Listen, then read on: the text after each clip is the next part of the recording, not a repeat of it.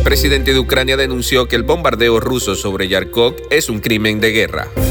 El ejército ruso advierte de ataques contra instalaciones en Kiev. Más de 150.000 ucranianos han huido del país en menos de 24 horas. Ucrania le solicitó a Estados Unidos más armas y sanciones contra Rusia para resistir a la invasión. La sexta jornada de la invasión de Rusia a Ucrania comenzó con una mayor tensión en Kiev, cada vez más sitiada por las tropas enviadas por Vladimir Putin, mientras continúan los bombardeos en otras zonas del país. Bienvenidos a nuestro especial de invasión de Rusia a Ucrania en Mundo Now з Російською Федерацією. Там завжди було дуже багато росіяни, завжди вони.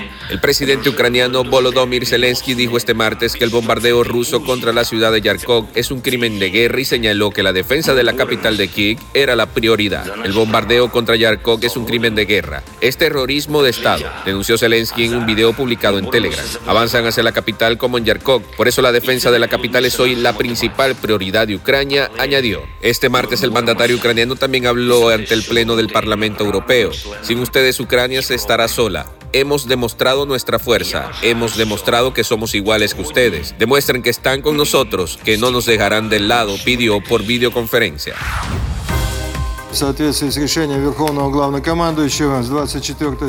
Los militares rusos advirtieron este martes que llevarán a cabo ataques contra las instalaciones de la Agencia de Seguridad del Estado en Ucrania y el 72 Centro Principal de Información y Operaciones Psicológicas en Kiev, dijo el Ministerio de Defensa ruso en un comunicado a través de la agencia de noticias estatal rusa, TASS. Hacemos un llamamiento a los ciudadanos ucranianos atraídos por los nacionalistas para llevar a cabo provocaciones contra Rusia, así como a los residentes de Kiev que viven cerca de los nodos de relevo a abandonar sus hogares.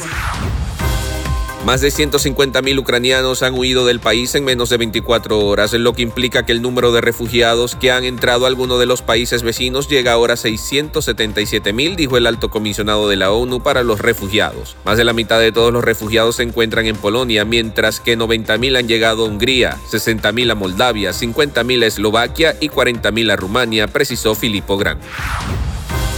Good afternoon, everyone. Since uh, Foreign Minister Kuleba and I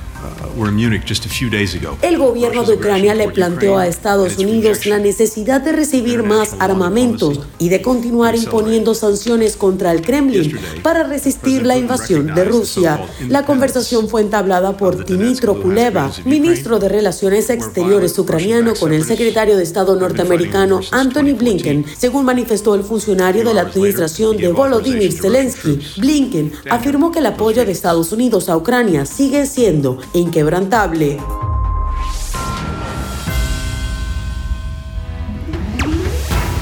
Y hasta aquí las noticias más destacadas del día. Les recordamos que estamos en todas las plataformas digitales y te invitamos a compartir y a suscribirte en esta tu plataforma de podcast preferida.